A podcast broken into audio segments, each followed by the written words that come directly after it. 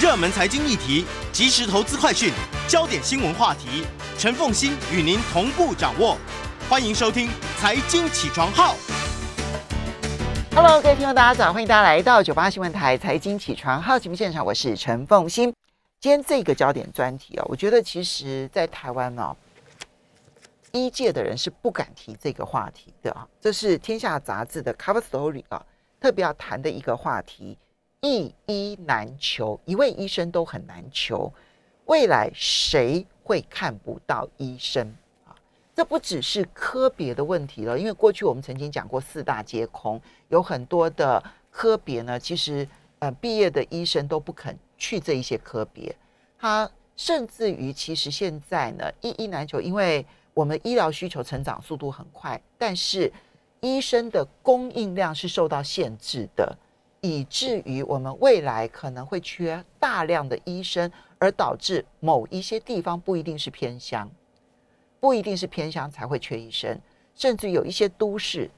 有一些地区缺医生的状况都会变得很严重。好，那我们今天特别邀请的是呃负责这一篇 cover story 撰写之一的天下杂志记者肖新燕。对不对？哈，是念心跟燕，对不对？哈，没错没错。肖心燕，Hello，心燕早。奉先好，各位听众朋友，大家早。也非常欢迎 YouTube 的朋友们一起来收看直播。呃，我先要问说，你你们是怎么开始觉得这是一个重要要去讨论的专题的？一开始，呃，我们几个记者同仁先看到有这个后裔系的招生热潮出现，那后来又有另外一位同事刚好也看到侦查院有发布一个报告。就是很很很神奇，就是那个报告是提到说，台湾一直有一个一千三的医学毕业生的一个限制，嗯，那这个限制它已经二十四、二十五年来都没有动，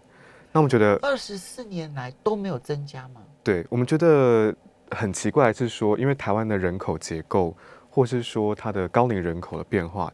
或是疾病趋势一直都有在变动，可是我们培育医生数量却一直都是有一个。固定的上限，嗯，就没有根据趋势做做回应，所以我们觉得应该要有一次机会来做一次盘点，所以才要想要做这个报道。OK，所以其实你们是因为有后医系，就是嗯学士后的医学系的设立，才开始去看到说，哎，怎么这一千三百名的名额怎么这么久了都没有任何的变动，对不对？哈，对。好，那我们就要来了解一下，就是也许一千三百位的医学生都是够的啊，好，所以我们先要来问一下，说到底我们现在医疗人员够还是不够？我觉得我们可以从几个面向来看呢，呃，比如说我不知道像凤行您有去就医的时候，呃，我不知道你的就医体验怎么样，至少就我来说，好像蛮长，就是会排队排很久，或者是医生看病看很快，对，这应该是大家。普遍会遇到的，这已经是二三十年的常态了。对，对，所以第一个，呃，我们想要了解的是大家对就医的想象是什么样子。如果我们不满意像这样的就医品质跟状况的话，那也许是一个机会来讨论。那除了就医品质这种比较主观的想法之外，也有几个评估的标准。比如说，台湾在二零二五年我们要迈向超高龄社会，那老年人口他的就医需求是一般人的四到五倍。我们看它健保支出也是远高于一般人的，嗯，所以当台湾有这么多的高龄人口比例的时候，代表当然衍生更多医疗需求。那台湾的医生人数准备好了吗？这是一个观察点。然后另外一个是台湾有越来越多的区域医院，呃，台湾有一个部门就国卫院，他们有做一个西医师人力的评估报告，然后里面有提到说，假设台湾是以每年增加一家区域医院的方式，来这样的方式来做估算的话，会发现说，其实台湾在二零三零年会缺三千五百名医生。嗯，对，但它有很多评估方式。那这是一个评估方式，这是国卫院的报告。对对对。所以意思就是说，我们在未来的大概十年内，嗯，会一年缺三千五百位的医生。呃，就是到二零三零年这样加总。OK。对对对。会缺三千五百位。对，嗯嗯嗯。然后再来就是跟其他国家比较，呃，蛮有趣的是，大家好像台湾，大家对台湾想象就是一直都是医疗模范生，然后我们医疗品质在全全世界这样来看，是一个蛮可以拿出来就是炫耀的事情，因为很多人也会来选来台湾就医。但是我们如果去看每万人的职业实医师数量，或者是每万人的医师毕业生人数，其实台湾都是吊车尾的，嗯都是敬陪末座的。嗯像是呃，我们谈那个每万人的职业实医师数量好了。OECD 的中位数是大概接近三十五，可是台湾只有大概二十一、二十二。哦，所以这个指标都是用一万人，大概有多少位医生哦对对对对不对？那你说中位数 OECD 是三十五，对，接近三十五，接近三十五，我们的数字是多少？二十一、二十二。二十一、二十二，对，差很多。不过 OECD 都是开发中开呃已开发的富裕国家，嗯，那我们还输了哪一些国家？呃，其实如果其实讲起来蛮蛮惨，因为我们在这些国家里面只有赢土耳其而已。然后像是呃，我挑几个国家，像是墨西哥、嗯爱沙尼亚、嗯呃斯洛维尼亚、嗯斯洛伐克、拉脱维亚，我们都是输这些国家的。，OK，，对。所以我们远逊于这一些国家的医师的现况。对，如果我们用每万人医师数来看的话，嗯哼，的确，嗯。所以呃，就是这些现象，就让我们在会去想要问说，那现在是不是一个时间点去讨论，我们应该好好评估台湾医生人力，嗯。而不是一直有一千三的限制。OK，所以呢，第一个观察点是，当然我们现在我们自己需要什么样的医疗品质，也许我们还可以说啊，那是你主观的，对不对？对好，你可以跑到乡下医医院去，然后那那个病人也不多啊，哈，你为什么要找名医？好，我觉得这个撇在一边。但是老年人的增加所增加的医疗需求是在那个地方的，所以国卫院才会说我们未来会缺医生，对哈。然后第三个，你就现况去跟其他国家来比，我们的医生的数量不是偏高的，相反的是偏低的。那我们就要来讲的就是说，那呃，这个医学系里头的一千三百个员额是怎么来的？然后从什么时候到现在，没有放宽的可能性吗？我们也非常好奇，所以呃，监察院也有做报告。嗯呃，照理说，像这样子一千三，因为医生培养动辄十年，它其实是一个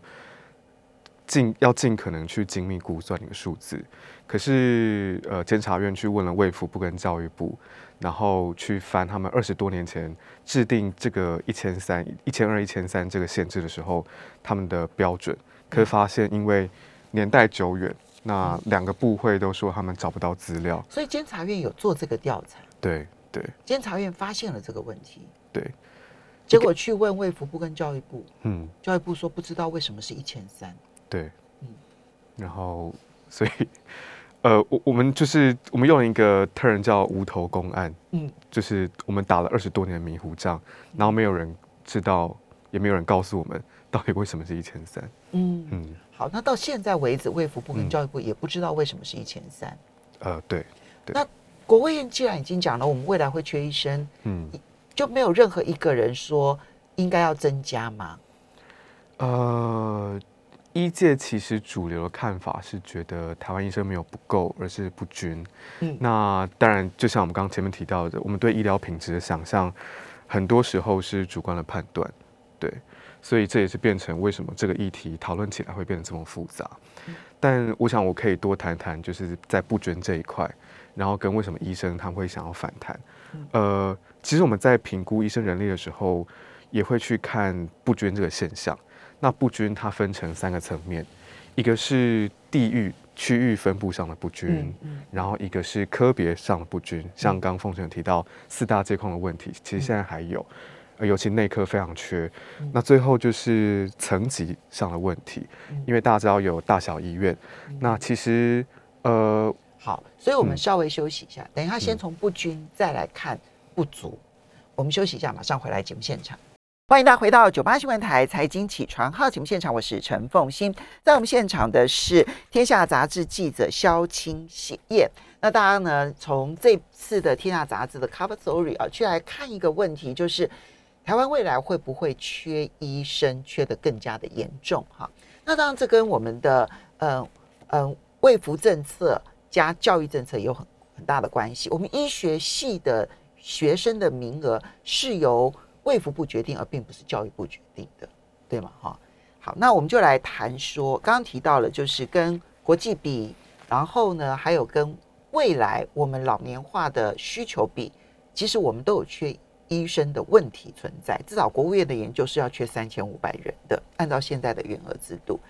但是医界现在都跟你讲说，我们不缺医生，我们现在是不均，但是我们不缺医生。我们先从不均开始说起。你刚提到了三大不均：区域的不均、科别的不均，还有层级的不均。我们先从区域的不均开始说起。OK，呃，我在谈区域之前，我我先澄清一个，就是呃，其实医学生员额限制是教育部规定，二是教育部这规定，但是是卫福部建议他对对对是这样子。然后呃，我们先谈区域的不均。呃，这一次报道我我有去一些呃比较偏远的地区看，然后我有其中的地方是到台中的大安，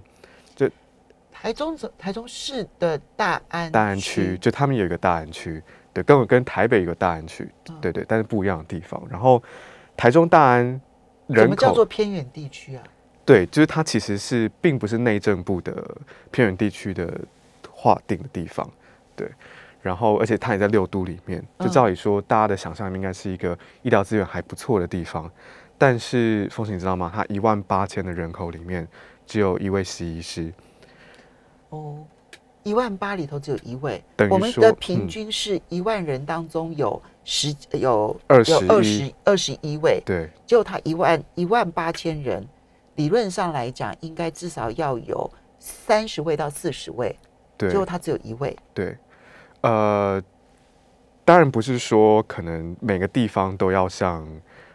要要像台湾就到平平均均这么多，对，对他也差太多了，差太多了嗯。呃，而且我们再看另外一个标准，OECD 它有个建议的标准是每万人它要有十个医生，所以零点五它是远低于这个标准的。嗯那当然有可能有人会讲说，因为在大安那边他们有个甲安普生活圈，就民众也可以到大甲那边就医。嗯可是麻烦的是，因为像大安那边有非常多都是老年人口，有四分之一是老年人口，就是他们其实要交通移动上其实并不是那么方便。嗯，对，那呃，所以我们就想说去看当地的那个状况，就会发现那一位西医师他已经七十多岁了，然后只有一位，就他也七十多岁，，对，其实以前在十年前，当然还有五位西医师，嗯。那都是因为这十年来慢慢届龄退休，所以我们其实很担心，最后那位西医师他可能如果在近年退休的状况下，很有可能大安变得会又变成无医乡、没有医生的状况，嗯。对。所以这个是我们谈的区域上的布局。我们理解，比如说，嗯，山上啦、海边啦、嗯，偏远乡村，可能这个缺医生的状况很严重。但你这一次其实发现的是，在都市里头有一些区域缺医生的状况也很严重。对，其实不是只有台中，对不对？嗯，其实六都里头都有这一种缺，当然台北市比较特别，嗯因为台北市区域范围小。对，但是离开了台北市，剩下来的五都其实都有这种现象。嗯，五都都还是会有他们内部区域不均现象，像新北那边有万里、平林、共寮，嗯也是医生只有大概一到两位。嗯，对对，好，所以这个是区域的不均，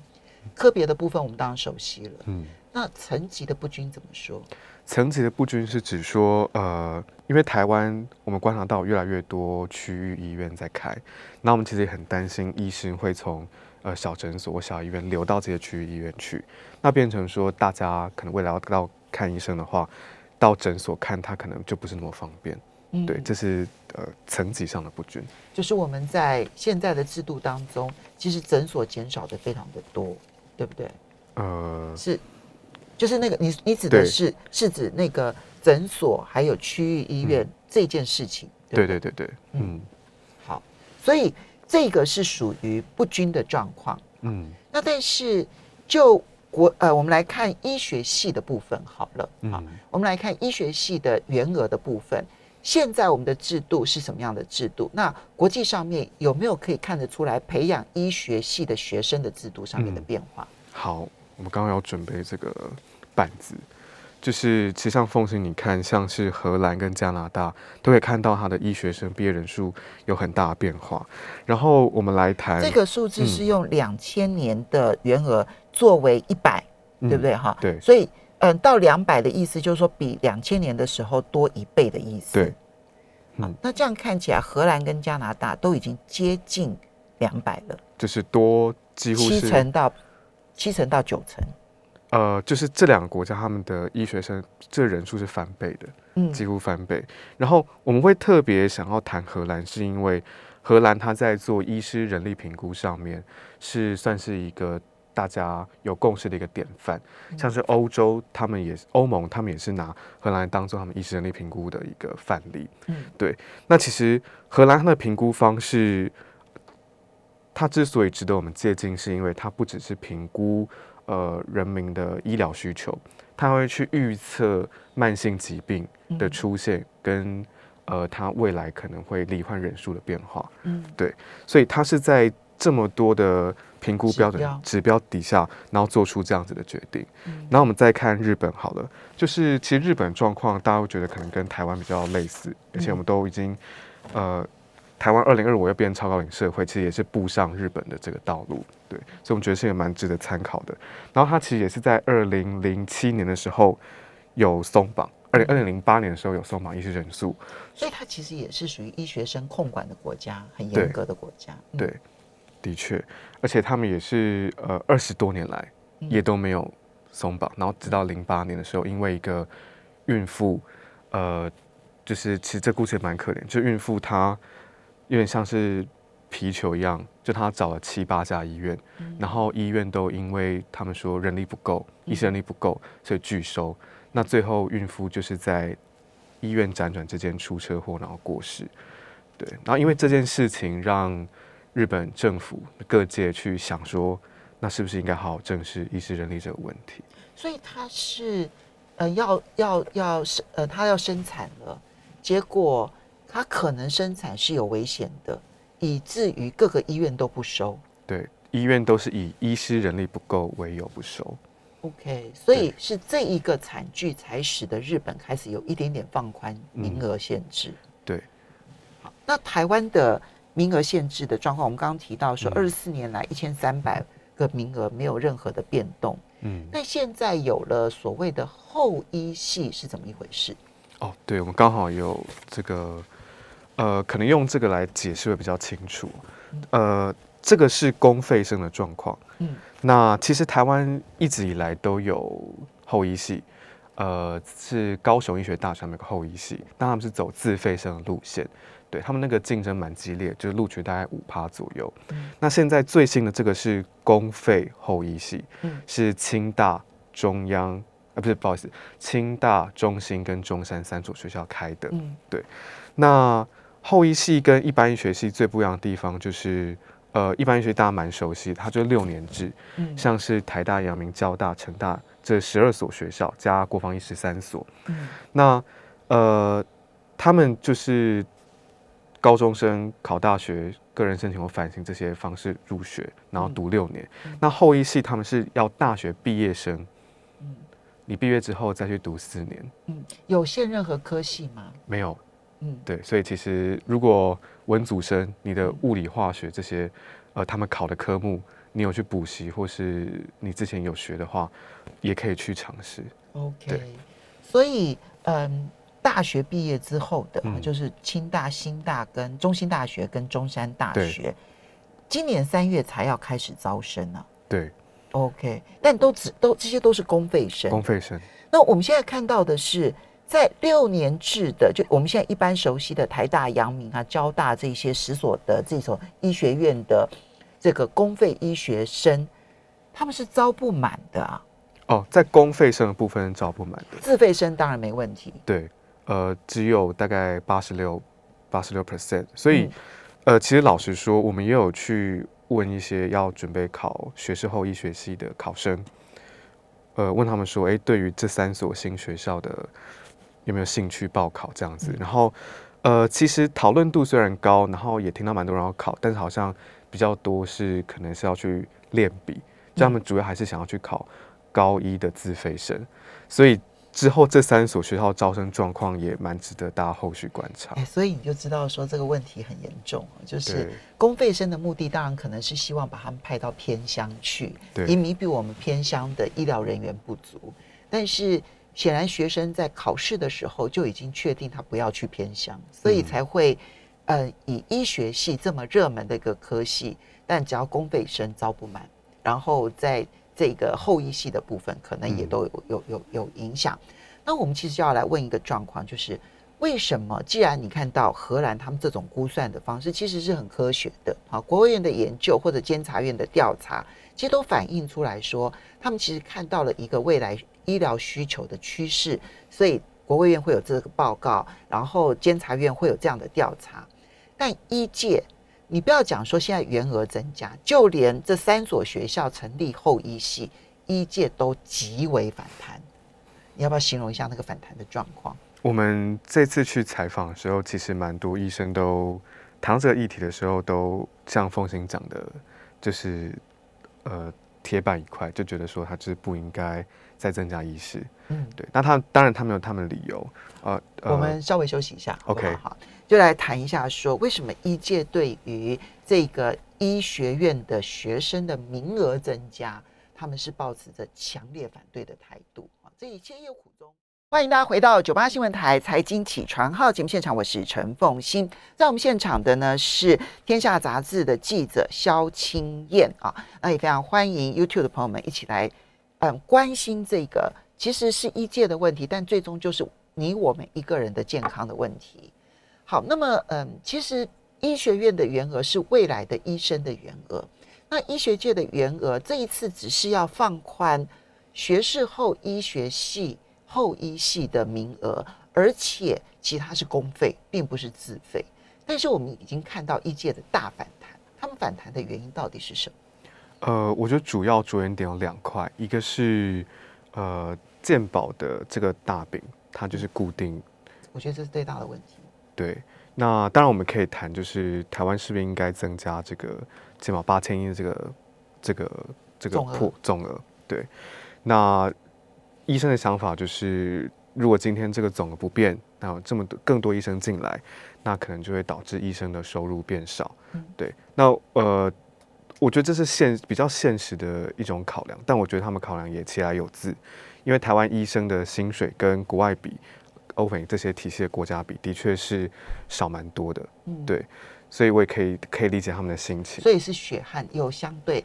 相对台湾民众的薪水是高的，但相对于国际的医疗水准其实是低的。对，那第二块是可能会有过度医疗的问题。呃，这个概念是说，因为像是奉行我们去看医生的时候，医生建议我们要做什么检查，或者是要做什么手术，我们都会相信他的专业，因为这一块是我们真的完全不理解的领域。没错。所以当今天医生跟我们说什么就做什么的时候，可能有些医生他为了赚钱。就可能会提出一些过度的、不必要的医疗需求。嗯，对。呃，以前就有听说，我不确定是不是在台湾发生，就是有某个村落，它的盲肠都被割掉了，就是因为这不这在台湾不会发生。对对对，因为我们其实还有健保局这边在把关。对对对，就是类似的概念，就是说，当医生他这边变多，可能就会导致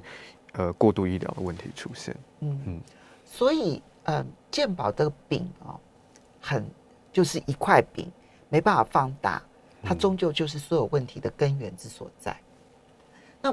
当然，我这点也就要我我这边先说一下，就是其实你知道，在台湾其实有一段期间，想要扩大这个饼的方式，不是增加医疗健保的饼，而是我们增加很多就是海外的一些服务，比如说海外的人来台湾做健检，海外的人在台湾做医疗，那他们当然是自费。而这一些的结果就是让台湾呢可以把这个饼做大，那这时候我们就可以有更多的心血进来。可是那个时候呢，医界大佬又反对了。那么带头反对的医界大佬，他的理由是道德问题。他说：“我们医医生就是要去救人的，然后不应该把自费的项目增加这么多。”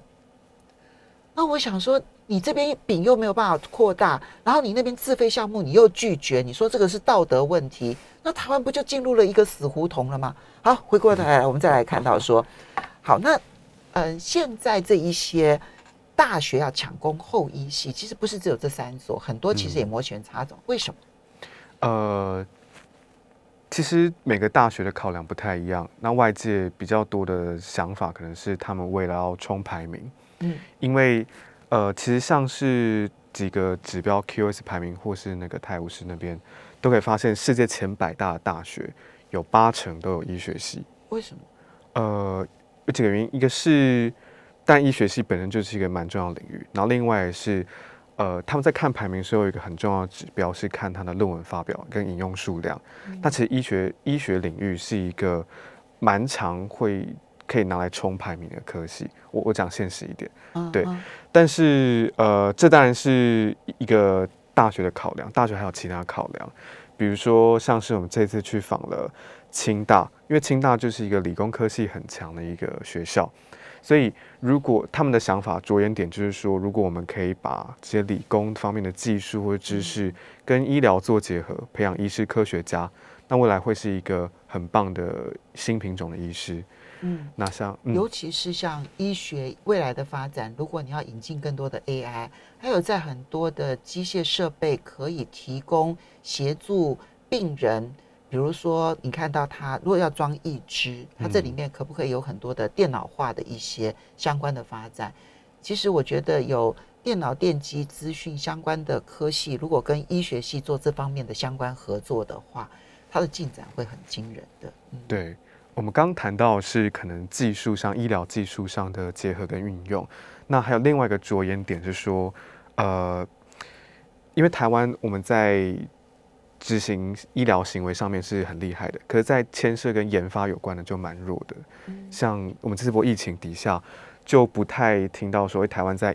呃可能做做药或或是做疫苗方面有特别突出。对，所以其实如果未来这个后裔系开设，然后我们有很多来自不同领域的电机啊、生物背景的人进来，然后跟医学做结合，其实我们有机会去做这些研发相关的研究。诶，这也有道理。其实这也是交通大学要跟阳明合并的原因、啊，就交通阳明大学合并，其实也是希望把他们的电子电机的强项，还有包括了其他的理工的强项，可以跟阳明的医学的强项结合在一起。可这样回头来看的话，那其实如果教育部能够理解这个未来的研究的发展的趋势，其实有很多原本没有医学系的大学，其实都应该要可以考虑往这个方向走，因为这种专业的结合对于我们的未来其实只有好没有坏啊。嗯，我我觉得这个是蛮值得讨论的，但是呃，可能还有另外一个点要考量，就是说其实筹设医学系要蛮多资源跟成本的，比如说像是在师资上面，呃，台湾有一个评卷委员会叫 TMAC，它专门评卷医学院的，他们就有提出说，如果一个学校它要设医学系，它可能要一一两百名的师资，嗯，对，那更不用谈像设备或是其他资源，呃，像是医学系一定遇到的，有一堂原本很重要的解剖的课，就是要找大体老师。那它有个标准是理想状况是可能十位学生用一句大体老师，哦，对，那我们大体老师怎么来也是个问题，嗯，对，所以其实有方方面面都要顾到，所以大学它要不要筹设医学系，它真的还是要从这些成本方面去好好做精算跟考虑。门槛当然不可以降低，对不对？就对刚刚提到的设备或者是师资的这部分，嗯，但是在整体的考量上面的话，那如果有这样子的意愿，再加上这个能力的学校，其实这也是我们可以考虑的。嗯好，那我们现在最后提一点，就是说，如果员额充足的情况下，按照现在的不均的状况，呃，能够解决吗？好，然后第二个是，如果我们现在员额就是不增加，按照未来的这样子的医疗需求，我们大概在什么区域可能会有无医项哈，就是一嗯医难求的状况？对，呃，我我我要先讲，就是其实卫福部蛮多做法都有慢慢在改善这些不均的问题。对，那我们现在看比较缺的，真的就是呃，像是几个几个科别，像内科，或是我们我们报道里面提到精神科的部分。哦，真的哈、对，因为哦其实台湾的身心方面的需求越来越多。嗯对，我们其实看到蛮多忧郁症跟自杀的问题。嗯那最后谈那个区域的部分哦，嗯，因为像我们刚刚提到几个台湾不是偏向地方也缺医生，那我们其实透过这个报道，更想要谈的事情是说，我们能不能找到一个新的评估方式来解决不均的问题？嗯因为像是凤行山拿这个板子，我们是用传统行政区域来划分。嗯，对那呃，可是我们就会点出一些比较，比如说南投啦，嗯或者是云林啦、苗栗啦、新竹县啦、嗯台东、屏东，算是严重的缺医生啊，金门啦，嗯对不对？哈，是严重的缺医生的现实。嗯呃，我们除了去思考说可不可以把更多医师或西医资源派驻到这些县市之外，另外一个关注的点就是远距医疗。嗯对，因为其实老实讲，呃，真的很难说有足够诱因让这些医师去。那至少我们看可以透过远距医疗的方式，让医师可以远端协助当地的民众。其实这一波的新冠疫情啊、也是考验我们远距医疗的一个很重要的一个时刻。因为如果大家要聚焦自我照护的话，嗯远距远距医疗其实就是要避免轻症转为中重症最重要的关键了。我们要非常谢谢肖呃肖青燕，也要非常谢谢大家。